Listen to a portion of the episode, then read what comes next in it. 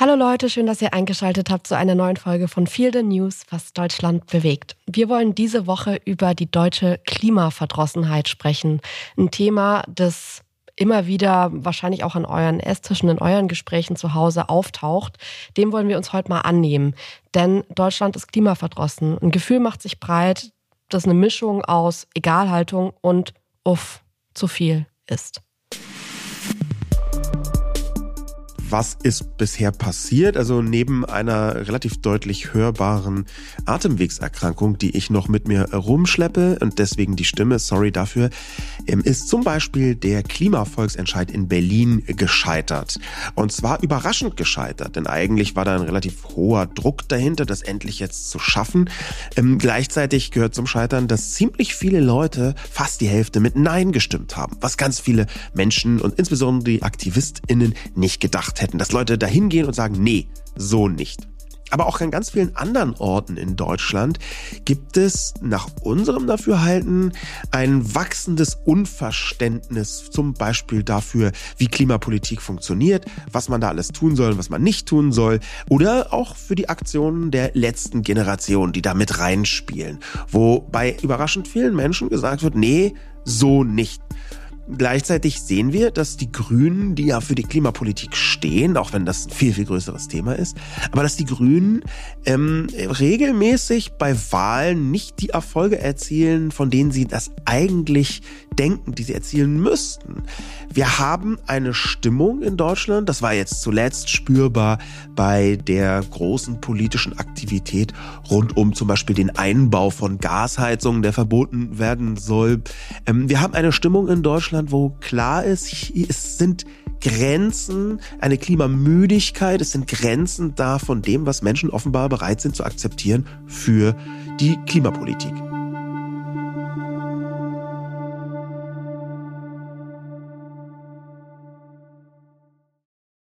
Ja, und warum machen wir diese Sendung? Also wir haben selbst zwei kleine Kinder und schon allein deshalb müssen wir uns mit dem Thema Klimakatastrophe auseinandersetzen, wollen uns mit diesem Thema auseinandersetzen. Und das tun wir auch, aber wir ertappen uns selbst öfter dabei, zumindest verstehen zu können, warum Leute klimaverdrossen sind oder warum es so eine leichte Klimaverdrossenheit in der Gesellschaft gibt. Und wir wollen diesem Gefühl nachspüren, was offenbar sehr viele Menschen in Deutschland ergriffen hat. Ja, Jule, vielleicht gleich am Anfang die Gretchenfrage. Fühlst du dich klimaverdrossen? Nee, um ehrlich zu sein, nicht wirklich. Also ich merke, dass dieses Thema die ganze Zeit auftaucht. Ähm, ich würde eher sagen, hätte man mir vor ein paar Monaten diesen Begriff genannt, der mir ja so in der Vorbereitung auf die Sendung gekommen ist, Klimaverdrossenheit, dann hätte ich gedacht, ich finde es zynisch, ich finde diesen Begriff zynisch, in einer Klimakatastrophe von der Verdrossenheit zu sprechen. So ein bisschen so, oh, also wenn man das jetzt mal auf andere Krisen überträgt, so Kriegsverdrossenheit finde ich zum Beispiel einen ganz, ganz zynischen Begriff. Ich würde niemals denken, oh, der Ukraine-Krieg dauert jetzt auch schon ein bisschen lang, hab da irgendwie keinen Bock mehr drauf. Und das schwingt ja ein bisschen rüber. Es ist ja schon ein provokanter Begriff. Ich muss aber sagen, dass ich beim Klima merke, dass immer wieder Ereignisse passieren. Wir werden ja gleich auch noch über die Wahl sprechen, von denen bei mir zumindest ankommt, dass ich ein bisschen besser verstehen kann, warum sich Leute auch anders entscheiden. Und das hätte ich vor ein paar Monaten noch nicht. Und ich glaube, wir wollen ja heute auch diese Sendung machen, um das zu verstehen. Ist dieses Gefühl wirklich bei so vielen Menschen da? Und wenn ja, warum? Und da würde ich schon sagen, ich glaube, der größte Fehler, den man machen kann bei diesem Thema ist, permanent auszugrenzen und so über, mit Überheblichkeit dem Thema zu reagieren, zu sagen, sorry, also die Leute haben es einfach nicht ganz verstanden, in was für einer brenzlichen Lage wir gerade sind. Ich glaube, dass es wichtiger ist, miteinander zu reden und auch über die Gefühle zu reden, die man hat. Und ich glaube, deswegen ist bei mir zwar keine Klimaverdrossenheit bis jetzt am Start, ich kann aber sehr, sehr gut Menschen nachvollziehen, die sagen, mir ist es gerade zu viel, ich möchte mich damit nicht befassen ich sage es mal, so schlimm wird's schon nicht. Sind ja oft Sätze, Floskeln, die dann fallen. Und das ist was, hätte ich vor ein paar Monaten noch deutlich zynischer wahrgenommen. Wie geht's dir? Ich ertappe mich dabei, dass regelmäßig eine gewisse Klimaverdrossenheit hm, bei mir durchblitzt, wobei ich das eigentlich präzisieren müsste. Du hast dir diesen Begriff ausgedacht, der hat bisher nur fünf Google-Treffer, das fand ich ganz spannend und der, der wirkte auf mich sofort sehr, sehr treffend. Und wenn man länger drüber nachdenkt, dann gibt es da aber verschiedene Aspekte, zum Beispiel eine Klimapolitikverdrossenheit. Da müsste man dann überlegen, welcher Anteil von der Klimaverdrossenheit ist eigentlich, dass du genervt bist von der dysfunktionalen Politik. Und das kann ja in alle Richtungen gehen. Mhm. Es mhm. kann ja sowohl sein, dass du davon genervt bist, wie wenig die Politik macht, wie auch, dass die Politik ständig drüber nachdenkt, nun ausgerechnet dir in die Parade zu fahren. Also es, es mangelt, glaube ich, in Deutschland nicht an verschiedenen Verdrossenheiten in Richtung Politik. Aber Klimaverdrossenheit fand ich deswegen so einen wahnsinnig klugen Begriff, weil dahinter etwas tatsächlich nicht nur zynisches, sondern auch gefährliches steht, glaube ich, wenn dieses Gefühl überhand nimmt, ach, ist mir egal. Ja. Oder wenn dieses Gefühl überhand nimmt, du hast es gerade gesagt, ähm, es wird schon nicht so schlimm. Wenn das zu groß wird, dann ist das eine Zähigkeit, die im Zweifel alle Bemühungen von den AktivistInnen fast unmöglich macht.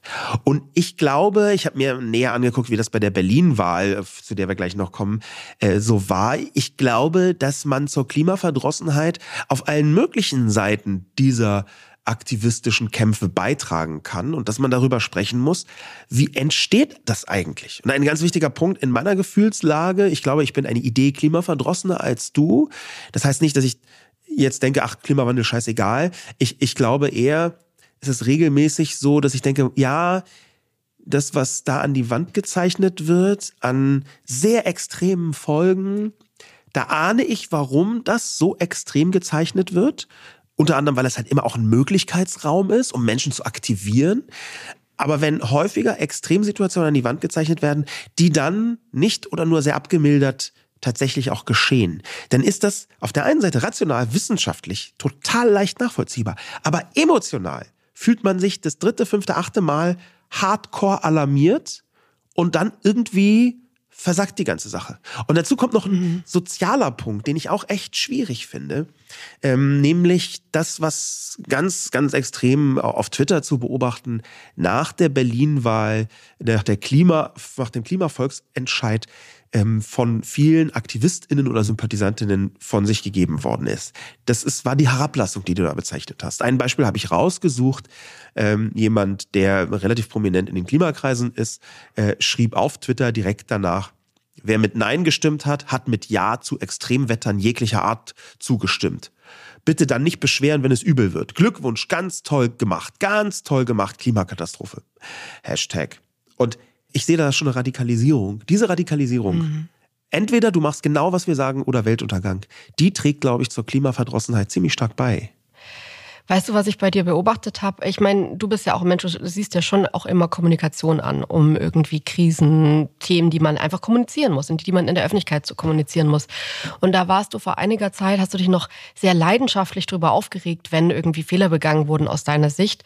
Und ich merke, dass es in letzter Zeit und vor allem jetzt um die Wahl ich sage jetzt mal, immer stiller bei dir geworden ist. Und das ist dann vielleicht so ein Zeichen von Verdrossenheit, wo man jetzt noch nicht sagt, äh, das ist ja nicht Leugnung oder so, dass man sagt, ich will mit dem Thema nichts mehr zu tun haben, aber dass man sich denkt, wieso macht ihr denn wieder und wieder die gleichen Fehler? Wieso kriegt ihr das nicht besser hin, weil das Thema ja so wichtig ist? Und mir ist es auch wichtig, dass wenn wir auch so einen provokanten Titel haben, dass wir schon reingehen und das ist jetzt hier keine Sendung, wo wir irgendwie drüber reden, ob auch wenn du sagst, okay, klar, da werden irgendwie so Bilder gezeichnet, die dann nicht so eintreten, wie sie gezeichnet wurden. Trotzdem sind wir uns ja alle völlig bewusst darüber, dass wir uns in der Klimakatastrophe befinden. Ich glaube nur, dass die Kommunikation drumherum und das Wording ähm, anders gemacht werden könnte. Müsste, und, ja. Ja, müsste. müsste. auch, genau. Und ich glaube, da fände ich es heute total interessant anzusetzen. Wir wollen ja vor allem so über die ganzen Gefühle hier im Podcast sprechen, die so mit der Kommunikation, mit dem, was dann am Ende rauskommt, einhergehen. Und zwar würde ich gerne über die Verhandlungen im Koalitionsausschuss sprechen, die am Dienstagabend nach 30 Stunden Sitzungsmarathon ein Ende gefunden haben in einem 16-seitigen Pakt. Jetzt nur mal zum Vergleich, die Koalitionsverhandlungen und der Koalitionsvertrag hat 144 Seiten. Also es wurde hier verhältnismäßig ausführlich in einer langen Zeit beschlossen, ja, was eigentlich? Genau, da fängt es eigentlich schon an. Der Spiegel betitelt die Verhandlungen mit den Worten und am Ende schlucken die Grünen wieder Kröten. Eine andere Zeitung titelt Aufatmen für Häuslebauer. Markus Lanz hat seine Sendung, ähm, in der Robert Habeck nach den Verhandlungen eingeladen war, eröffnet mit den Worten, wie viele Stunden darf man eigentlich verhandeln, ohne dass es wie eine Regierungskrise aussieht. Was glaubst du, was dahinter steckt? Hinter dieser Nichtregierungskrise? Ich glaube, dass alle all diese Überschriften, auch diese Eröffnung der Sendung von Markus Lanz, greifen eigentlich ein Gefühl auf, das damit permanent einherschwingt, und zwar Uneinigkeit. Und das finde ich total schwierig bei diesem Thema, weil wenn wir uns alle so einig drüber sind, dass wir in der Katastrophe sind, dass was getan werden muss, dass viel getan werden muss, das sagt die Wissenschaft, das sagt auch die Politik. Ich würde sogar sagen, da sind sich sogar alle einig dann finde ich es schwierig, dabei zuzusehen, wie es getan wird. Und da sind wir wieder bei der Kommunikation. Ich glaube, dass eine 30-stündige Verhandlung und dann so ein Ergebnis, wo der Spiegel ja schon richtig titelt, so die Grünen schlucken am Ende wieder Kröten. Das heißt, so krass ist es nicht. Also wenn dieser Pakt ein Aufatmen für Häuslebauer ist, dann muss ich schon persönlich sagen, mir fehlt da eine Einigkeit, eine Klarheit, eine klare Linie, die man zusammen fährt, weil man ein größeres Problem hat. Ich fand zum Beispiel in der Corona-Pandemie hat es besser geklappt. Da haben sich Parteien, die sich nicht einig waren in vielen Dingen, total geeinigt drauf, dass sie jetzt, weil ein größeres Problem, größer als, als jeder Parteiinhalt, ähm, deswegen hat, einigt man sich, man schließt sich zusammen und kämpft praktisch zusammen an der Front für die gute Sache. Und mir fehlt es beim Klima, mir fehlt es beim Klima in der Politik permanent. Ich finde das eine absolute Frechheit, dass das Tempolimit immer noch nicht durch ist. Dass die FDP einfach sagt, ja, pff, nee, das ist aber für uns essentiell. Die Leute sollen irgendwie mit dem Porsche 200 über die Autobahn ballern. Ja, ist halt so. Ähm, ich glaube, dass das ganze Wording in dieser, ähm, in dieser Kommunikation so ist, dass es für die Menschen, die das verfolgen, die jetzt nicht jeden Tag damit zu tun haben, für die ist es undurchsichtig. Also mir geht's so, ich finde es undurchsichtig. Ich finde es undurchsichtig, warum im einen Moment eine ganz, ganz große Panik mache, von wegen überlegt euch bloß, ob ihr noch irgendwie äh, Kinder in diese Welt setzen wollt, weil wir sind eigentlich schon, äh, die, die Erde brennt. Und dann Entscheidungen, die so weit weg sind von dem, wohin man eigentlich will. Und dann verstehe ich, dass die Leute irgendwann sagen, also ihr predigt Wasser und trinkt Wein, weil ich finde schon, dass alle, das ist ja eine richtige Floskel geworden, dass man sagt, das ist eine ganz große Aufgabe, die wir alle erfüllen müssen. Und es ist total wichtig. Wir müssen da mit wirklich Nachdruck dahinter sein. Und das ist, ein, das ist eine Floskel, die ich von allen großen PolitikerInnen schon gehört habe. So oder so ähnlich. Und dann finde ich die Umsetzung aber relativ lame. Und das ist für mich nicht verständlich. Für mich ist es nicht verständlich, wie die Leute ähm, so entscheiden, obwohl ihnen ja bewusst ist, dass wir in so einer Krise sind. Und dann ist natürlich die Frage, sind wir in so einer Krise? Also, weil ihr handelt irgendwie nicht so. Also ich habe die Verhandlung vom Koalitionsausschuss wahrgenommen als eine äh, repräsentative Streitkultur, mhm. ist jetzt vielleicht ein bisschen überhöht, aber als eine Art Streit, der so in der Bevölkerung auch stattfindet. Es gibt ja vergleichsweise viele Menschen, die sagen, wir müssen jetzt alles fürs Klima tun. Ja, das sind überraschend viele, würde ich, würde ich sagen. Also das sieht man zum Beispiel daran, ähm, dass die Sympathiewerte für die Aktion der letzten Generation, die sind vergleichsweise hoch. Also vielleicht nicht, wenn die Leute direkt davor im Stau stehen, aber die sind trotzdem in der Bevölkerung vergleichsweise hoch. Ähm, und trotzdem gibt es, glaube ich, die Klimaverdrossenheit bei denen, die merken, die Kommunikation rund ums Klima, ähm, übrigens sowohl von den konservativen und Liberalen wie auch von den äh, progressiveren Kräften und den Grünen, äh, also oder die, den Grünen, ähm, die ist noch optimierbar. Was ich regelmäßig wahrnehme, ist ein, ein richtiges Suhlen in diesem Gefühl, so schlimm wird's schon nicht. Das ist ein sehr verlockendes Gefühl und das habe ich ja auch am Anfang beschrieben, das ergreift mich manchmal. Ein so schlimm wird's schon nicht, wenn das dritte Mal eine Katastrophe gezeichnet worden ist, die dann so nicht kommt oder die dann so noch nicht spürbar ist oder die zumindest dort, wo man selbst ist, noch nicht spürbar ist, dann funktioniert, glaube ich, das Gehirn so, dass man gar nicht mehr anders kann, als zu sagen, na, da haben sie ein bisschen übertrieben und dieses Muster, das dehnt man dann selber weiter aus, das auf der einen Seite und auf der anderen Seite. Kannst du ganz kurz, ähm, das würde mich jetzt total interessieren, weil du das Bild gerade so aufgemacht hast, aber mir fallen sofort auch in unserem Land, jetzt ich sag mal mit der Überschwemmung im Ahrtal, mit diesem trockenen äh, Winter, trockenen Sommern schon viele Momente ein, wo das total spürbar ist. Also wir waren jetzt irgendwie gerade in Österreich Skifahren, da gab es keinen Schnee. Also aber am Ende gab es halt doch Schnee und zwar ganz viel. Und ich meine, das ist nicht der Ja, aber wir kamen da an und es, also es war schon, es war, äh, wo, wo findest du, tritt es nicht so ein, wie es beschrieben wird? Ich glaube, die Also da, da gibt es mehrere Antworten drauf und die wichtigste ist zum Beispiel, dass ich schon seit Anfang des Jahrtausends lese, dass in wenigen Jahren der Nordpol eisfrei sein wird. Mhm. Und da gab es wirklich katastrophale Rückgänge, aber eisfrei war er halt dann doch noch nicht. Und das ist jetzt nur ein Detail. Ich glaube, dass es viel mehr in eine Richtung zielt, die diese Extremisierung der Wetterereignisse vorwegnimmt. Sowas wie in zehn Jahren verbrennt der Planet. Ihr verbrennt den Planeten. Mhm. Und so, solche, solche Zeichnungen, wo ganz klar ist, nein, es wird schwierig, es wird katastrophal und ich sehe die Naturkatastrophen. Ich bin der allerletzte, der sagt, nee, das stimmt alles gar nicht. Im Gegenteil, das stimmt schon. Aber ich sehe eben auch, dass sich in bestimmten Sphären Aktivismus und Realismus ausschließen, was ein Grundproblem ist von Aktivismus, ähm, dass du Leute eher aktivierst, wenn du wirklich ganz schwierige Zukunftsszenarien malst ja. und gleichzeitig, wenn man merkt, aha, so schwierig wird das Zukunftsszenario nicht. Dann wird dann gesagt, ab 2015 werden wir X oder Y und dann kommt 2015 und X oder Y ist so erahnbar, aber einfach noch nicht da.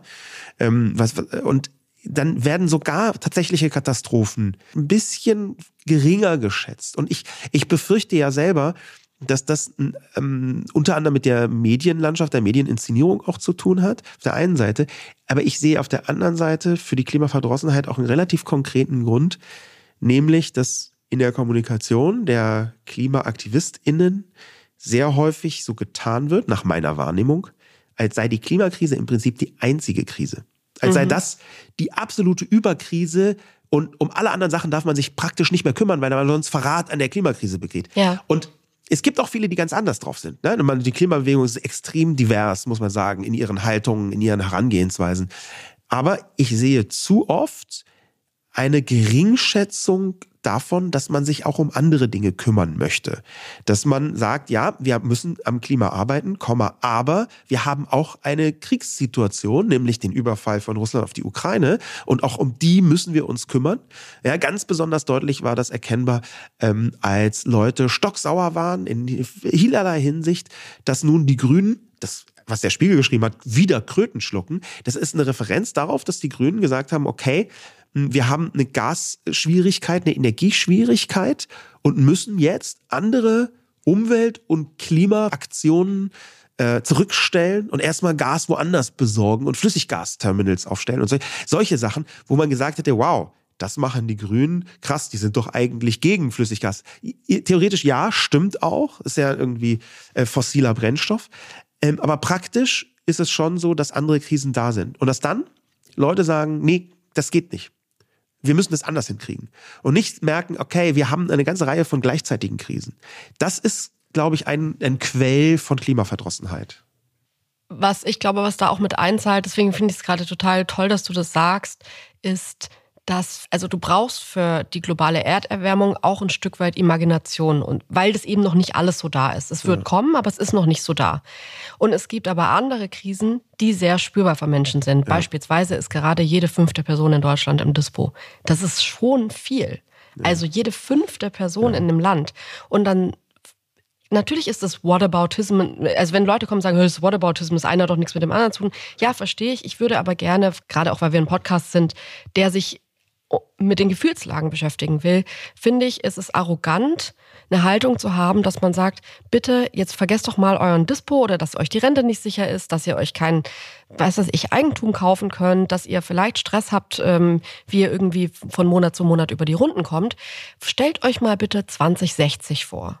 Und dann stellt euch mal bitte vor, dass es da Teile der Welt geben wird, die überschwemmt sind. Das ist total schrecklich. Aber ich finde es grausam, Menschen, die jetzt gerade Probleme haben, und zwar eine ganz andere Art von Problemen, zu sagen, ähm, mich interessiert es nicht, dass du kein Brot auf dem Tisch hast. Ich möchte, dass du dir vorstellst, dass in 60 Jahren viele Menschen kein Brot auf dem Tisch haben.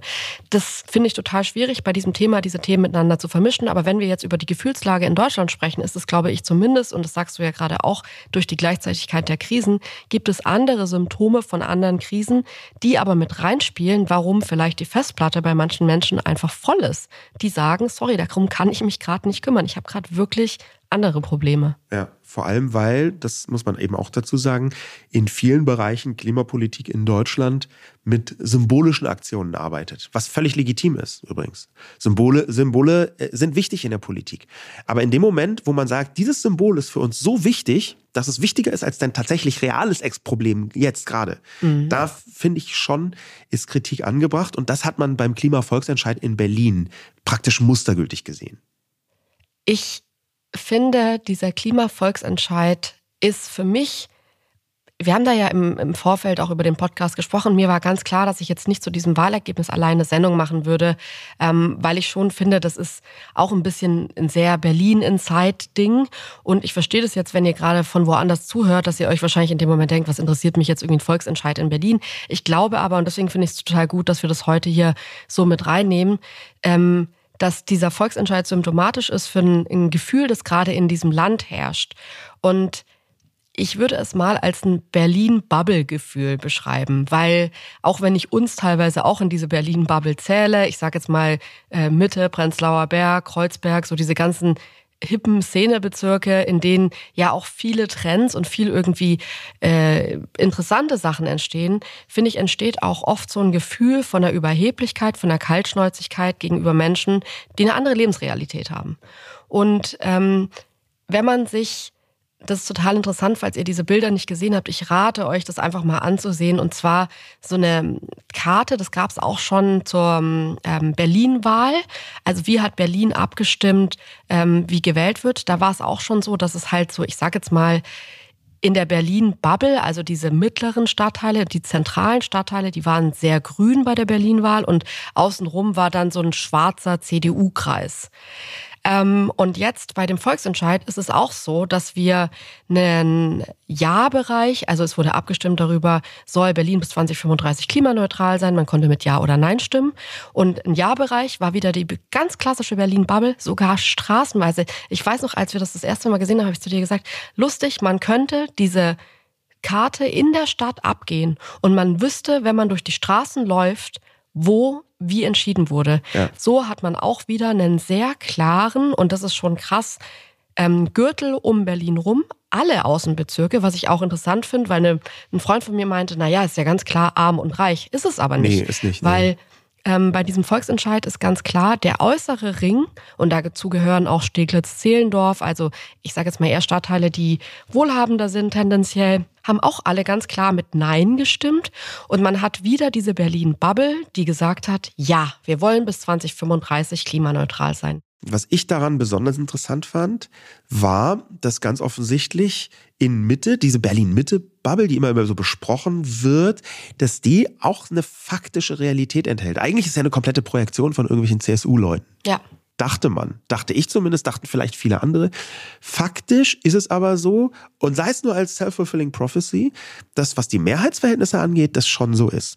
Und da muss ich direkt einfach mal einen kleinen Mini-Rant ablassen auf diesen Klimavolksentscheid, ähm, der gescheitert ist. Ähm, was war das? Das war ein alternativer Gesetzesentwurf, der in Kraft getreten wäre, und zwar verpflichtend durch den Senat in Kraft getreten hätte sein worden müssen, in dem Moment, wo das Quorum erreicht worden wäre, das ist nicht passiert, und mehr Leute mit Ja als mit Nein gestimmt hätten. Das ist passiert. Das heißt, da haben einfach nicht genug Leute abgestimmt, sonst wäre das Gesetz geworden.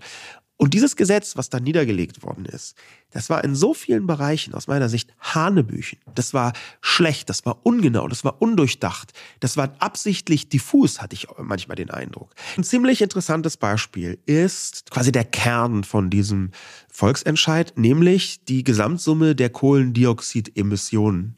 Und die sollten nicht nur bis zum Jahr 2030, so hieß ja auch der Volksentscheid, um mindestens 95 Prozent gesenkt werden zum Vergleichsjahr 1990, sondern auch bis 2025 um mindestens 70 Prozent. Und wir sind Mitte 2023. Das heißt, Berlin hätte noch 18 Monate Zeit gehabt, um den Verbrauch zu senken um mindestens 70 Prozent im Vergleich zu 1990. Und wir sind jetzt irgendwo so bei rund 40 Prozent, vielleicht ein bisschen drüber. Das bedeutet, man hätte fast so viel nochmal einsparen müssen wie in den letzten 20, 25 Jahren. Das wäre gar nicht gegangen. Und das haben auch ganz viele Fachleute gesagt. Das funktioniert nicht, das geht nicht. Da waren komplett utopische Ziele drin. Und diese komplett utopischen Ziele hätten dazu geführt, dass dann nochmal ein Notprogramm in Gang gesetzt werden hätte müssen mit Sofortmaßnahmen, die faktisch bedeutet hätten, dass man alles Erreichbare tun muss, um einfach auch nur ein bisschen zu reduzieren. Und niemand wusste, was das hätte sein können. Konkrete Vorschläge wollten sie nicht machen. Das Ding hätte über 100 Milliarden Euro gekostet. Wahrscheinlich sogar sehr viel mehr als 100 Milliarden Euro. Ist kein Wort dazu, wie das finanziert werden hätten sollen. In Berlin, sehr arme Stadt, hätte das bedeutet, dass ganz viele Sachen nicht passiert wären. Andere Krisen hätten nicht angegangen werden können. Äh, und gleichzeitig fängt das Ding an, gleich mit einem Nicht-Erreichen des Ziels. Und das fand ich so fahrlässig und das fand ich so schlecht und das fand ich so auch ungerecht gegenüber allem anderen. Da glaube ich, ist sehr, sehr viel schiefgegangen. Nicht nur in dem Entwurf, sondern auch in der Kommunikation. Was mich im, an der Wahl so wütend gemacht hat, dann auch an dem Ergebnis, war, dass es echt viele Menschen gab, die auf Social Media, ich habe es auch viel in Instagram gesehen, so geschrieben haben, dass sie so entrüstet sind, dass da so viele Menschen hingegangen sind und mit Nein gestimmt haben. Und dass sie sich doch mal bitte richtig informieren sollen. Und ich glaube, dass es eine arrogante Haltung A ist, aber ich glaube auch, dass es ein Trugschluss ist, zu denken, dass sich alle Menschen, die mit Nein gestimmt haben, nicht informiert haben und da einfach hingegangen sind und Nein gesagt haben. Ähm, da schlägt dann vielleicht auch die, das Herz in mir von dem Mädchen, das auf dem Land aufgewachsen ist. Ähm, ich würde sagen, dass es kein Zufall ist, dass genau in den Bereichen, in denen, ähm, ich weiß, es stand es nicht so in dem ähm, Entwurf drin, dass irgendwie Autos, äh, private PKWs verboten werden sollten, aber es wird immer mal wieder darüber gesprochen in Berlin, außerhalb des, innerhalb des S-Bahn-Rings keine Autos zuzulassen, keine privaten PKWs. Das stand nicht in dem Gesetzesentwurf aber drin, fast, aber ich glaube, ähm, ja. ich glaube, dass das mit ein Grund ist, wenn man, wenn ich bei Gesprächen zuhöre über diese Abstimmung, dann ging es immer wieder um die Pkw-Frage für die Menschen. Das heißt, wenn es da nicht drin stand, ist es zumindest in der Kommunikation bei den Menschen falsch angekommen. Ähm, wir rutschen ja gleich noch in das große Thema so Verzichtspolitik rein. Ich glaube aber schon, ähm, gerade weil ich auf dem Land aufgewachsen bin und weiß, wie essentiell an manchen Punkten der Pkw sein kann, dass was mich daran verstimmt und gestört hat, war, dass wir in einer Stadt leben, in der wirklich noch nicht vollumfänglich Lösungen gefunden wurden, warum man, ähm, wie man seinen Pkw aufgibt und nicht mit, ich sage jetzt mal verhältnismäßig viel Geld auf andere Alternativen zurückgreift. Ich glaube, dass es Städte gibt, wo das erschwinglicher ist, wo das ja auch schon funktioniert. Es gibt ein paar skandinavische Städte, wo das extrem so ist, dass man sagt, okay, die Leute haben maximal noch ein Lastenrad, aber es gibt eben ganz viele Services, die, ich sage jetzt mal, die Fahrt zum Gartencenter, zum Möbelhaus, zum Getränkeladen, wofür, wofür man eben so 0815 ein Auto braucht, wenn man jetzt nicht in, einem, in Berlin Mitte lebt, ähm, dass das schon gut ersetzt ist und auch erschwinglich ersetzt ist. Und was mich daran immer ein bisschen stört. Und da finde ich halt, ist Berlin auf so eine eigenartige Weise oft Trendsetter. Ähm, man will erstmal den Trend setzen und dann kümmert man sich um die Probleme, die mit dem gesetzten Trend einherkommen. Und ich finde das aber bei diesem Thema zu essentiell. Und ich glaube, dass es viele Leute gibt, die das in der Kommunikation befürchtet haben, dass das passiert und aus dem Grund, und da ist der Pkw natürlich nur ein Bild, es gibt ja noch ganz viele andere Punkte, worüber man sprechen kann, weil ich meine, wenn was reduziert werden soll, wenn was so drastisch reduziert werden soll wie die CO2-Emissionen, dann würde ich schon sagen, ähm, muss man den Leuten ganz, ganz klar kommunizieren, wo dieser Verzicht angesetzt ist. Und dann so vage Formulierungen wie, ja, wenn es nicht erreicht wird bis in 18 Monaten oder in 17 Monaten, dann lasst uns mal gucken. Äh, irgendwo werden wir dann schon ansetzen. Ich verstehe, dass es da Leute gibt, die sagen, ah, äh, habe ich Angst, möchte ich nicht. Und es stand sogar fast nicht wörtlich, aber man muss halt ein bisschen dahinter schauen, steht es drin. Ähm, es wurde auch mit in diesem neuen Gesetzesentwurf äh, Sektorverpflichtungen, also nicht nur Sektorziele, das war vorher Sektorverpflichtungen skizziert und Sektorverpflichtungen mit dem Schwerpunkt unter anderem Verkehr. Und das bedeutet, du musst diese 70 Prozent auch im Bereich Verkehr einzeln erreichen. Das reicht nicht, wenn du irgendwo anders sparst und dann lässt du ein bisschen den Verkehr laufen. Aber wenn du dann eine Sofortmaßnahme machst, musst du sofort sehr drastisch den Autoverkehr reduzieren. Das wäre also eine wirkliche messbare Folge davon gewesen. Unabhängig davon, mein allergrößter Punkt, und auch das, da war ich dann auch sauer, die Leute, die diesen Gesetzesentwurf geschrieben haben, der liest sich wie als sei er für eine funktionierende Stadt geschrieben.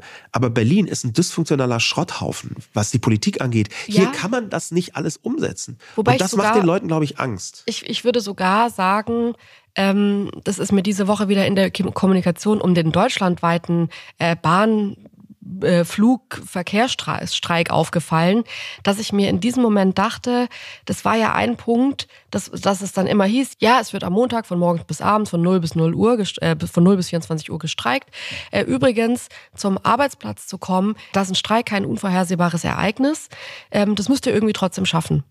Und ich dachte mir so, ey, wir leben eigentlich schon klimatechnisch in einer Welt, in einer Gesellschaft, in der viele Leute schon jetzt ihren privaten Pkw aufgegeben haben, weil man das doch tun soll fürs Klima und weil es doch so viele Möglichkeiten gibt. Und natürlich macht die Politik da immer das Sternchen und sagt, ja, das betrifft jetzt erstmal nicht die Leute auf dem Land, weil da haben wir uns noch gar nicht um irgendwie einen guten Nahverkehr gekümmert, aber die Leute in der Stadt zumindest. Ich finde es von der Kommunikation her, das ist eine Kleinigkeit, aber ich finde, das sind so Kleinigkeiten, wo ich merke, die Leute sind misstrauisch. Die denken sich, im Zweifel kümmert ihr euch nicht um uns. Im Zweifel muss ich misstrauisch sein und selbst Vorkehrungen treffen, weil mir wird, natürlich soll ich meinen Pkw abgeben, aber beim nächsten Streik wird mir gesagt, übrigens, du kannst es selbst schauen, wie du an deinen Arbeitsplatz kommst, nimm doch einfach ein Taxi für irgendwie ein Zehntel von deinem monatlichen Gehalt, weil das ist jetzt nicht unser Ding. Und da finde ich, das sind so Kleinigkeiten, aber da nervt mich die Kommunikation, weil ich denke, wenn wir gerade in einer Welt leben, wo das viel wichtiger wird, wo man darüber spricht, da kann es doch nicht sein, dass die zweite Info zu einem deutschlandweiten Streik ist, aber zum Arbeitsplatz müsst ihr schon schauen, wie er selbst kommt. Übrigens ist ein Kündigungsgrund, wenn man da nicht auftaucht. Das ist mir eine Angstmacherei, bei der ich verstehen kann, dass es auf ein Gefühl einzahlt, dass die Leute sagen, macht euch bitte erstmal einen groben Plan und dann setzen wir den um. Aber der Plan muss irgendwie fürs ganze Jahr funktionieren und nicht nur für die Tage, wo irgendwie die Sonne scheint und die Ringbahn fährt. Und das, das Schwierige für mich ist, dass durch diese Dysfunktionalität von Berlin, wo du häufig gezwungen bist, dich auf sich selbst zu verlassen, was katastrophal ist, und das würde ich auch gerne ändern, ist aber faktisch so, äh, sind in Berlin auch relativ viele Leute an der Macht, und zwar wirklich quer durch alle Parteien, wo du ganz genau weißt, um Gottes Willen, die werden das nicht hinkriegen die werden das einfach gar nicht hinkriegen. Die werden irgendwas machen und das auch schlecht. Und das ist leider bei der Berliner Politik schon sehr, sehr, sehr lange so. Die verfolge ich quasi, ich bin hier geboren in, in, in Westberlin und das kommt aus Westberlin, diese Dysfunktionalität. Und ich fürchte, das trägt sehr stark dazu bei, zum Thema Klimaverdrossenheit, dass hier eine Riesenchance vergeben worden ist, mit einer komplett unrealistischen Gesetzesvorlage für so eine Umfrage ein eigentlich extrem wichtiges Thema voranzutreiben. Weil ich glaube, dass vergleichsweise viele Leute schon der Sache positiv gegenüberstehen könnten, wenn man nicht in diese riesige Falle tappt, zu sagen, wir wollen alles noch radikaler, noch jetzt, noch gleicher machen. Also noch unmittelbarer be bewirken. Das, und das, das fand ich falsch. Ich glaube, es war ein Bärendienst für äh, die Klima, äh, gesamte, den Klimaaktivismus und die Klimasituation.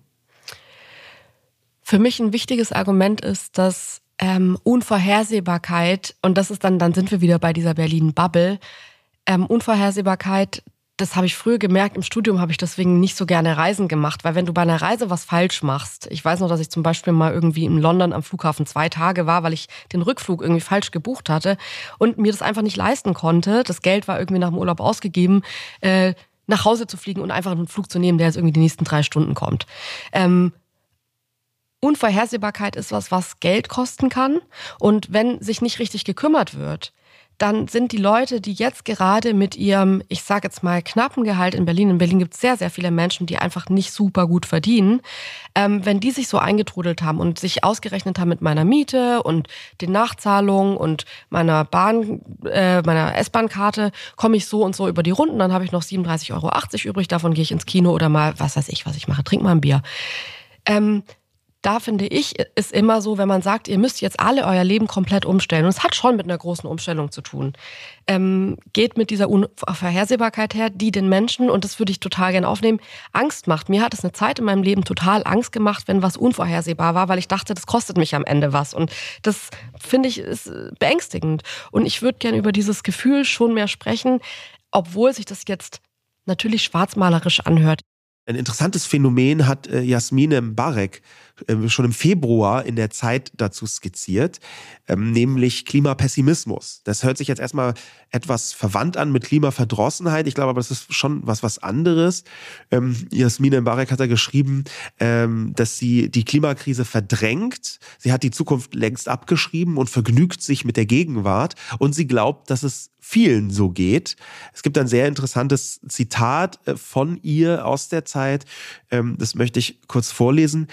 Es gibt für mein Verhalten einen passenden Begriff. Er heißt Klimapessimismus. Er bedeutet weder, dass man die Klimakrise leugnet, noch, dass man sie nicht ernst nimmt. Nein, es ist viel düsterer. Klimapessimismus beschreibt das Gefühl einer selbstverschuldeten Ohnmacht, der man bereits nachgegeben hat, ein Delirium, in dem man sich mit der Gegenwart vergnügt und die Zukunft, die man längst abgeschrieben hat, missachtet.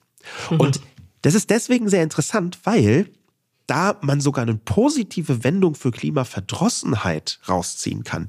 Ich glaube nämlich, dass Jasmine da recht hat, dass es ziemlich verbreitet ist, dieser Klimapessimismus, dass man so einen Zynismus kippt, wofür jetzt ist auch schon alles egal, jetzt ist auch scheißegal, schaffen wir eh nicht mehr. Ja, das, das grenzt mhm. zumindest daran an.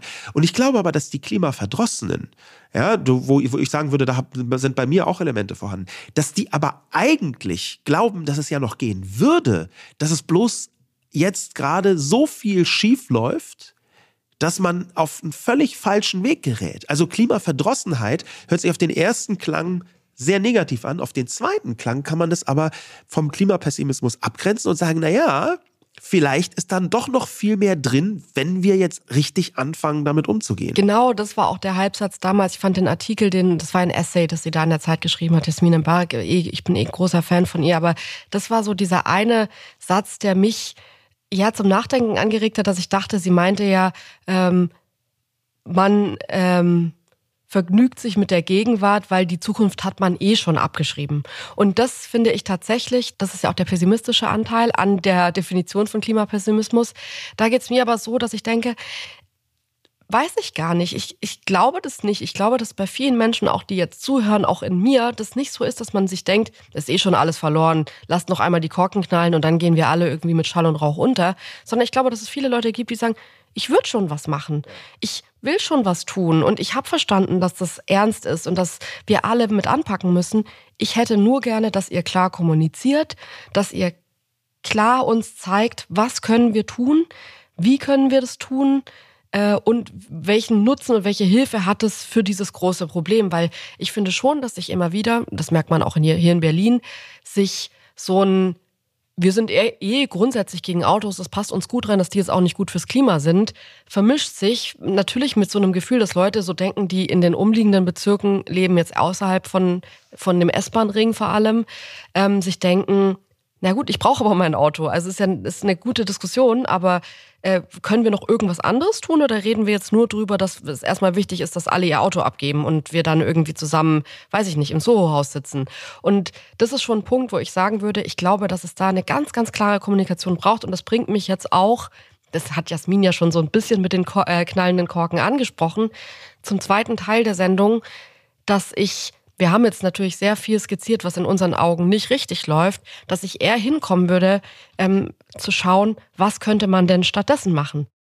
Ich habe mich da bis jetzt krass rausgezogen bei diesem Thema, weil ich das anstrengend finde, weil ich auch merke, ganz viel, was ich mir so überlege, wird auch ausprobiert und ich sehe dann, ach, es funktioniert nicht. Also ich glaube nicht, dass das super einfach ist, das zu lösen und alle geben sich einfach nur keine Mühe. Aber es gibt einen Punkt, der mir schon von Anfang an sehr, sehr klar geworden ist, den ich eigenartig finde, es wundert mich, dass das vor allem die Grünen nicht anwenden. Also was wir ja vor der vorletzten und letzten Bundestagswahl hatten, war, dass die Grünen ähm, mit Themen aufgekommen sind, die in der Gesellschaft als Verzichtspolitik angekommen sind. Also ich rede jetzt beispielsweise über den Veggie Day. Das ist ein Thema, das eigentlich völlig legitim wäre, ähm, wo man super gut drüber reden kann. Aber wie das aufgebracht wurde und wie es dann verarbeitet wurde, muss man auch sagen, ist nicht nur, sind nicht nur die Grünen, dass das so aufbringen, sondern es ist natürlich auch dann irgendwie die CDU, die sagt, super, danke, dass ihr das angesprochen habt. Ihr wollt also wieder alles verbieten. Sieht man ja in letzter Zeit oft, wenn man irgendwie Markus Söder sieht, der sagt, die Leute um ihn rum wollen alles verbieten, aber er erlaubt irgendwie jede, jedes Nürnberger Würstchen äh, in jedem Mund. Dann würde ich sagen, würde ich ganz, ganz klar bleiben bei diesem Verzicht. Verzicht ist für mich ein Wort, das ist, funktioniert für mich nicht. Ähm, ich glaube, dass das was ist, was die Grünen immer wieder wirklich falsch gemacht haben, vom Veggie Day angefangen, aber jetzt auch hin zu, wie geht man mit PKWs um, wie geht man mit Fliegen um und, und, und. Da ist ganz viel drin, von dem ich denke, wieso kommen wir nicht in eine Angebotspolitik? Weil was mir fehlt, ist oft, ähm, das kenne ich so ein bisschen von unseren Kindern. Wenn man denen was wegnimmt, muss man denen was anderes anbieten, dass die das, was man ihnen weggenommen hat, schnell vergessen. Also man sagt, gib mir schnell den äh, Lutscher her, den du gerade irgendwo gefunden hast, aber hier ist ein cooles Spielzeug. Und ich glaube, dass man das auch viel mehr mit der Gesellschaft machen könnte, weil ich mir denke, wenn man mit Angeboten kommen würde statt Verzicht, dann glaube ich, gibt es viele Leute, die sagen, ja, ich will das Angebot nutzen und der Effekt ist, dass ich auch noch auf das andere verzichte, aber es ist nicht der Hauptgrund, dass ich verzichte, sondern ich habe ja was Besseres angeboten bekommen. Und es geht mir jetzt hier auch in Berlin so. Ich habe mich bis zum letzten Punkt vor diesem Volksentscheid, habe ich gehofft, dass sie sagen, Leute, wir vertagen das. Hier sind unsere zehn Punkte, die wir wirklich für die Stadt ändern wollen. Das haben wir rausgefunden in Umfragen. Und wenn wir das geändert haben, fragen wir euch in fünf Jahren nochmal, ob wir, ich sage jetzt mal, ein niedrig gesteckteres Ziel zusammen erreichen. Wir hoffen, dass ihr dann mit Ja stimmt. Und dann hat man so dieses Gefühl von, wir arbeiten alle zusammen an einer Sache mit und die funktioniert. Was denkst du dazu? Ich habe jetzt hier, das ist schon, das ist schon kurz vor Gesetzentwurf, was ich hier vorgetragen habe. Absolut. Ich ähm, habe nochmal versucht, diesen Be Begriff der ähm, Klimaverdrossenheit näher zu greifen, weil der in einer Art Widerspruch steht. Also ich finde diesen, diesen Verzichtspunkt, den du gemacht hast, wahnsinnig wichtig, ähm, weil die Art und Weise, wie man den Leuten gegenübertritt, darüber bestimmt, was sie am Ende für sinnvoll halten und was nicht. Ähm, und da bin ich auch der Meinung, dass Verzicht nicht besonders gut funktioniert. Es gibt allerdings ein Aber. Denn wir haben ganz frisch von November 2022 eine große repräsentative Umfrage, ARD Deutschland Trend nämlich. Ähm, da wurden die Leute gefragt, ähm, was meinen Sie, wie groß ist der Handlungsbedarf beim Klimaschutz? Hier Quellenlage Statista. Und da haben 37 Prozent gesagt, sehr groß und 45 Prozent gesagt, groß. Das heißt, es ist eine absolute gigantische Mehrheit, ganz eindeutig, über 80 Prozent sogar, äh, eine Mehrheit dafür, dass entweder groß oder sehr groß der Handlungsbedarf ist. Ja. Und gleichzeitig sind die Leute vergleichsweise häufig das, was man so in der britischen Diskussionskultur, in der amerikanischen glaube ich auch, NIMBY nennt. Ja? NIMBY ist eine Abkürzung für Not in my backyard. Und das ist also Phänomen, von wegen, es soll alles geändert werden, aber nicht bei mir. Aber nicht bei mir, genau. Und das, und das ist aufgekommen in den 80ern, dieser Begriff. Ähm, und zwar vor allem bei so Infrastrukturprojekten. Ja, natürlich brauchen wir Gefängnisse. Ist ganz wichtig. Wir brauchen viele gute Gefängnisse. Aber bitte jetzt soll hier bei mir um die Ecke keins gebaut werden. Ja, ähm, das Gleiche gibt es in ganz vielen Bereichen. Ähm, neue Straßen, Brücken und so weiter und so fort. Wo vollkommen klar wird, man hat ein Einsehen, in das sich was verändern muss. Es soll aber nicht bei mir geschehen. Und das ist NIMBY. Und ich sehe schon Elemente des NIMBY-Tums, auch was die Bevölkerung angeht. Und da bin ich gar nicht der Einzige. Es gibt nämlich ziemlich interessant vom Umweltbundesamt eine Studie. Die ist 22, 2022 veröffentlicht worden. Allerdings wurde die schon Ende 2020 durchgeführt. 70 Prozent der Menschen sagen, sie empfinden die Maßnahmen, die gegen die Klimakatastrophe nötig sind, nicht als Zumutung. Und dann der Umweltbundesamtspräsident sagt dazu, allerdings wächst die Zahl der Leute, die von dem Gefühl genervt sind, dass ihnen vorgeschrieben werde, wie sie zu leben hätten. Und das Ding ist, das ist schon mit, ne, zumindest von der Richtung her, wasch mich, aber mach mich nicht nass. Das nee, sollen Maßnahmen sein, aber die mhm. sollen gefälligst nicht mich betreffen. Nee, aber das finde ich wirklich, ich glaube, das ist wirklich nicht richtig, weil der Angang ja ein anderer wäre. Also in meinem, in meiner Idee dahinter wäre ja zu sagen, wir streichen komplett Verzicht, weil das verstehe ich, da ist man sofort, ja, aber nicht bei mir, ja, ja, verzichtet ihr mal alle.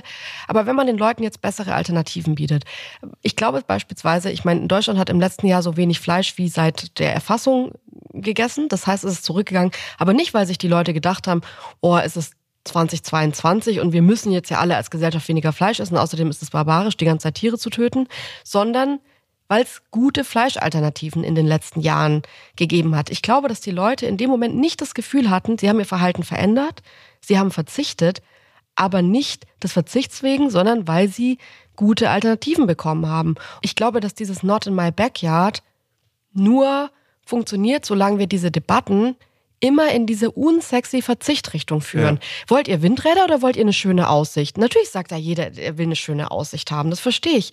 Aber wie viele Sendungen soll ich mir noch reinziehen, wo es irgendwie um drei Windräder in Bayern geht? Das muss doch jetzt mal kommen. Und ich glaube, dass man diese ganzen Debatten anders angehen muss.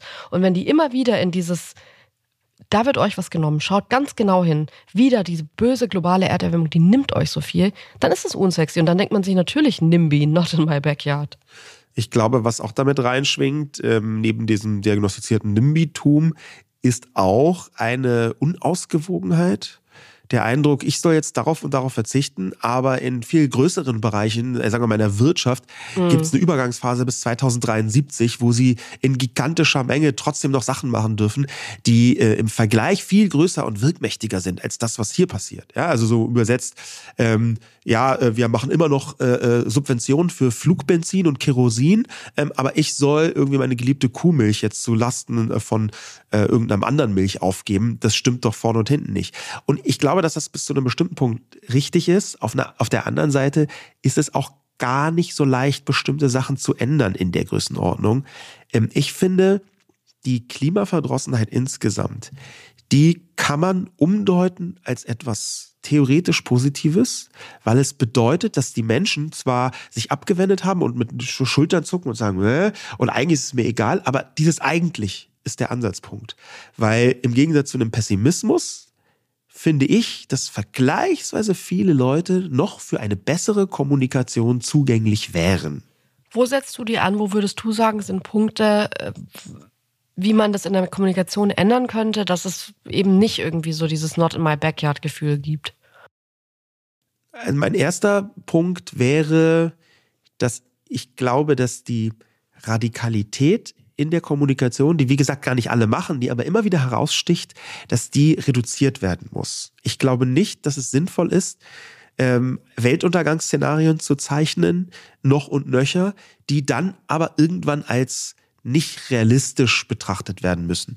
Ich glaube auch nicht, dass es sinnvoll ist, die Leute zu beschimpfen und sowas zu sagen wie, du hast mit Nein gestimmt, dann möchtest du wohl, dass der Planet verbrennt, du Sackgesicht. Also dass solche, solche direkten und unmittelbaren ähm, Verantwortungsübertragungen, dass, dass die, die sind kontraproduktiv. Okay, aber wenn ich jetzt dem gegenüberstellen, ich würde das schon sagen, dass oft auch diese Überzeichnung eine Reaktion ist auf, ich sage jetzt mal irgendwie CSU-Politiker wie Markus Söder, die da sitzen und sagen, ja gut, Windräder, Windkraft schön und gut, aber nicht bei uns.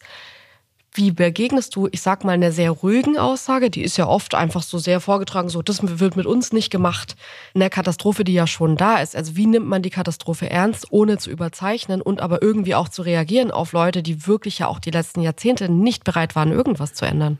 Das ist die große Schwierigkeit, weil ich nicht, das ist nicht einfach.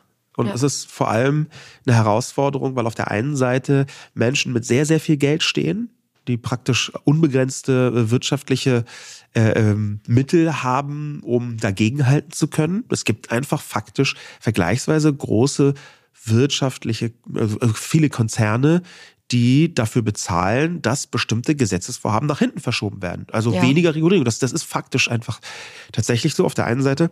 Auf der anderen Seite gibt es eine gewisse, und das habe ich ja vorher in meiner Wut zum Gesetzesentwurf auch nochmal angemerkt, eine gewisse Unprofessionalität.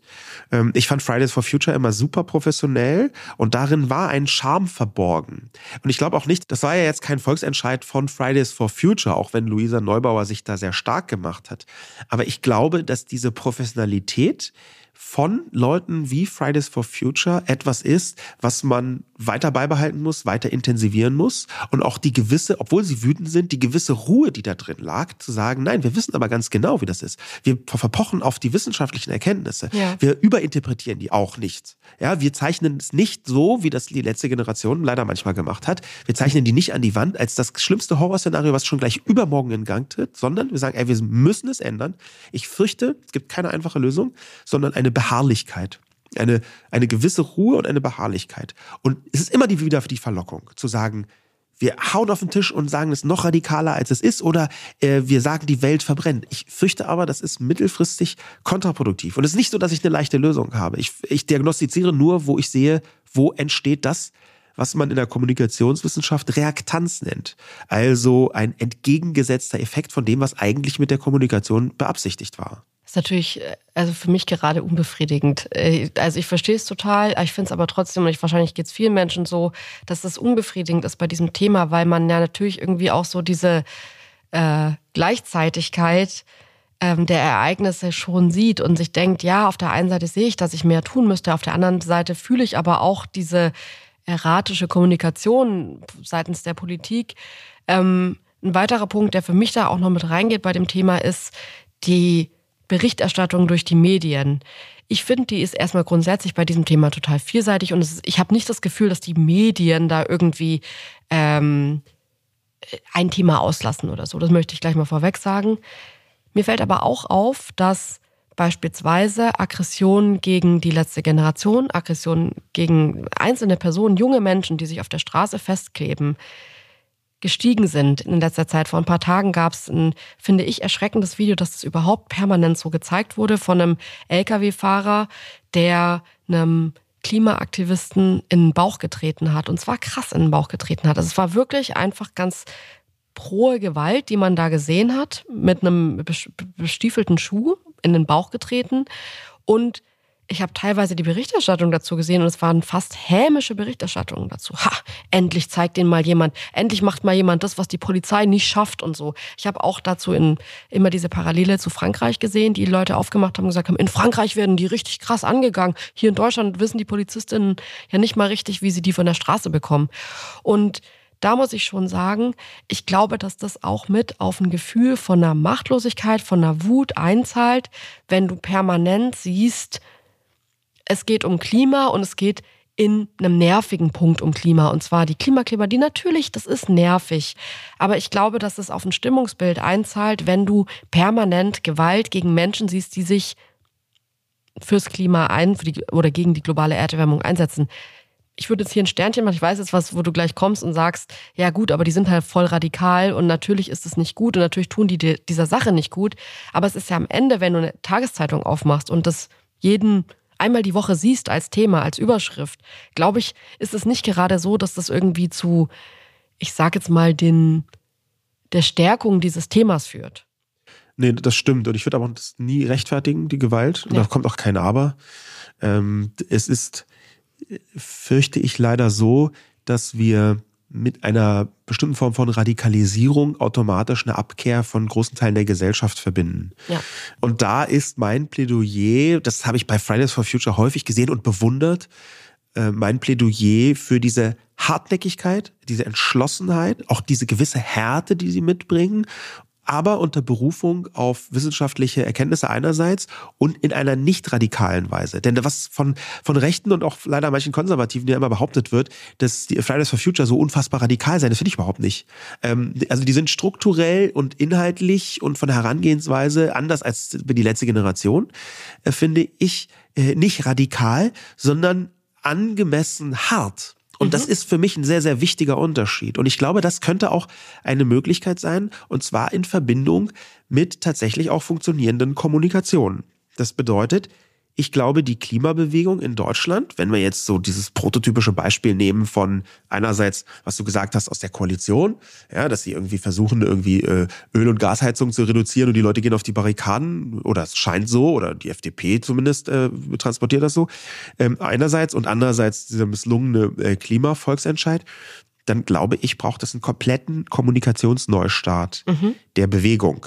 Das ist überhaupt nicht leicht. Das extrem schwer. Vielleicht ist es sogar phasenweise unmöglich, aber es muss versucht werden.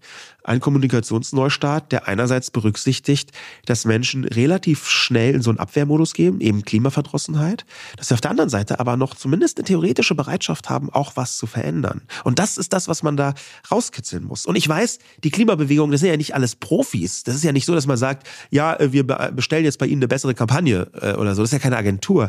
Aber ich fürchte, es ist halt trotzdem notwendig. Und ich sehe aber auch eine ganze Reihe von positiven Ansätzen schon in der Kommunikation selber. In diesem Zusammenhang würde ich total gerne noch mit dir über eine Serie sprechen, die gerade bei Apple TV äh, rauskam, und zwar Extrapolations. Ähm, weil es zum ersten Mal eine Serie ist, von der ich wirklich glaube, dass sie Menschen ähm, zumindest hilft, diese Imaginationsfähigkeit zu haben, die man auch ein Stück weit braucht, die ich anfangs auch beschrieben habe. Weil natürlich sind wir in der Gleichzeitigkeit der Krisen und trotzdem glaube ich, dass es Menschen manchmal auch einfach an so einem kleinen Anschubser fehlt, an einem Gedanken, an einem Bild, auf das sie einzahlen, wo sie denken, das ist es mir jetzt wert und hier ist es mir wichtig, dass ich irgendwo was tue und wie ich das dann tue. Und ähm, diese Serie es sind acht miteinander verwobene Geschichten, die sich über 33 Jahre erstrecken und eben von der globalen Erderwärmung erzählen. Und es wirkt sich dann eben aus auf die Arbeit, auf Familie, auf den Glauben und aufs Überleben der Menschheit am Ende. Ähm, was ich total interessant finde an der Serie ist, dass das zum ersten Mal die globale Erderwärmung so richtig aufgreift, für mich bildlich, also erzählerisch, dass man eben sagt, okay, natürlich ist es schwierig zu sagen, die eine Person an dem einen Ort wird in 20 Jahren, in 40 Jahren, in 60 Jahren dieses oder jenes spüren. Aber wenn man das halt zusammennimmt und sieht, was wird, wie wird sich die Erde, unsere Erde verändern, dann fand ich diese Bilder, diese Geschichten, die da waren, total toll. Zum anderen ist es ja schon auch so ein bisschen wie We Are the World, ähm, so dieser Track, wo einfach alle großen KünstlerInnen mitgemacht haben. So ist es in der Besetzung mit in der Serie jetzt über eben globale Erderwärmung. Es ist einfach eine unfassbare Besetzung. Und ähm, ganz viel davon dachte ich mir, könnte wirklich dazu beitragen. Ich hoffe, dass das jetzt auch noch nicht nur auf Apple TV bleibt, sondern vielleicht irgendwie sogar weiß ich nicht, noch größer kostenlos anzusehen wird. Vielleicht kaufen es die öffentlich-rechtlichen, I don't know, was ist da, wie, wie das alles funktionieren kann. Aber ich glaube wirklich, dass das was ist, was alle sehen sollten, um vielleicht so ein Bild zu verdeutlichen. Und jetzt kann man natürlich sagen, ja, was bringt das schon? Also es ist ja am Ende trotzdem irgendwie eine fiktive Geschichte. Ähm, es gibt aber den Al Gore-Effekt, nicht zu verwechseln mit dem Gore-Effekt. Ähm, der Al Gore-Effekt ist ein Effekt, der eben nach eine unbequeme Wahrheit von der Universität Oregon 2010 gemessen wurde. Und zwar in einem 10 Meilen Radius um die Orte, wo dieser Film von Al Gore, also eine unbequeme Wahrheit, äh, gezeigt wurde, gab es eine bis zu 50 Prozent höhere Bereitschaft, den eigenen CO2-Verbrauch freiwillig auszugleichen. Und das ist schon was, von dem ich denke, wenn es diesen Peak gibt, dass eben Serien, Filme, eine Verdeutlichung dieses Themas dazu führt, dass die Gesellschaft ein Umdenken hat, dann würde ich schon sagen, ja, cool, und sowas müsste es eigentlich noch viel mehr geben, weil wenn, wenn den Leuten die Vorstellungskraft fehlt, zu verstehen, was das alles bedeutet, dann ist es doch super, ähm, genau da anzusetzen und eben eher ein Angebot zu schaffen, als ihnen zu sagen, ja, ihr müsst aber mit den gleichen Infos, die jetzt schon draußen sind, auch zu dem Ergebnis wie wir kommen, dass ihr jetzt auf alles verzichten müsst. Es gibt eine ganze Reihe von Beispielen, die sind genau wie du es gerade gesagt hast, zurückzuführen auf einzelne Medieninhalte. Ähm, nicht nur diesen Al Gore-Effekt, sondern äh, zum Beispiel auch das, was ähm, Seaspiracy geschafft hat. Ähm, 2021 eine Doku auf Netflix damals, die den Fischkonsum nachhaltig verändert hat. Ich kenne noch keine Studie, die da tiefer reingeschaut hat, aber es gibt schon Studien zu Cowspiracy, dem Vorgänger von 2014, wo messbar war, ja, die Menschen verändern ihr Verhalten. Bei Seaspiracy habe hab ich mit äh, anekdotische Evidenz, aber es ist immerhin von der Richtung her ähm, erkennbar, mit vielen Leuten gesprochen, die sagen, oh, jetzt, ich habe keinen Bock mehr auf Fisch, ich esse keinen kein keinen Fisch mehr. Und das bei beiden war es, gab es zwar einzelne Vorwürfe, dass das so angespitzt gezeigt worden ist, aber faktisch waren es schon Dokumentationen, die einfach gezeigt haben, was tatsächlich da ist. Und das finde ich wichtig, auch wenn man beim Klimawandel ja noch gar nicht alles dokumentieren kann, was kommt, weil es noch nicht geschehen ist. Deswegen ja auch Extrapolations als Serie, die erzählen, Erzählung, äh, glaube ich, man braucht eine Klarheit, eine Härte, eine Nicht-Übertreibung, eine nicht ja. auf den Schlamm hauende Kommunikation, die trotzdem eindrucksvoll vermittelt, was da ist. Und es, ich weiß, es ist super schwierig. Es ist ein Balanceakt. Das ist äh, eine Forderung von praktisch der Quadratur des Kreises. Aber ich glaube, früher oder später muss die Kommunikation in diese Richtung gehen. Leute, das waren unsere Gedanken zu diesem Thema Klimaverdrossenheit. Ähm, ich freue mich, wenn ihr uns Nachrichten schickt, auf Twitter, auf Instagram, uns eure Gedanken zu dem Thema sagt. Und ansonsten hören wir uns wieder nächsten Donnerstag um 16 Uhr. Wenn ihr uns was Gutes tun wollt, dann empfehlt uns doch weiter. Wir freuen uns, wenn wir geteilt werden, wenn wir uns in euren Stories als Empfehlungen sehen, weil das ist das, was ihr tun könnt. Ihr könnt unseren Podcast so größer machen und es freut uns total. Das ist der Support, den wir brauchen. Vielen, vielen Dank. Macht's gut. Tschüss. Tschüss. Dieser Podcast wird produziert von Podstars bei OMR.